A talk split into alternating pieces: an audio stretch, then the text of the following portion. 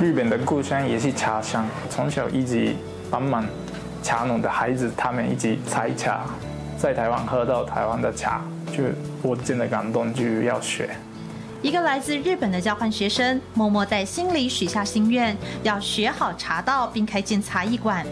这个年轻人在台湾完成学业后，把他的梦想付诸实行，在台中开了间复合式的茶馆，里头卖茶也卖餐点。乌龙面的话，不是只有单纯用咖喱酱，是还有跟高汤，滋味比较浓一点，然后。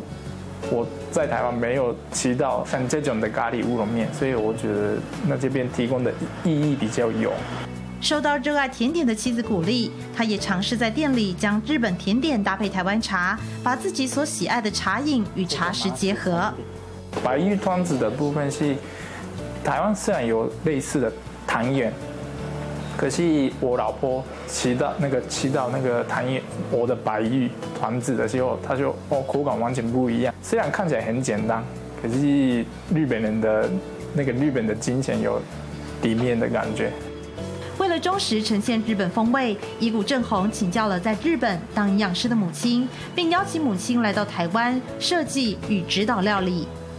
我妈妈是刚好是营养师，而且她一直很久的时间在医院那边，特别那个妇产科的医院的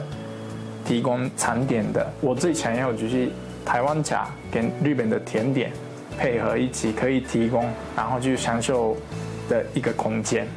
从伊谷正弘的身上看到那一股对热爱事物投入的力量，他的人生也像煮泡这一杯茶，只要用心就能演绎出绝佳风味。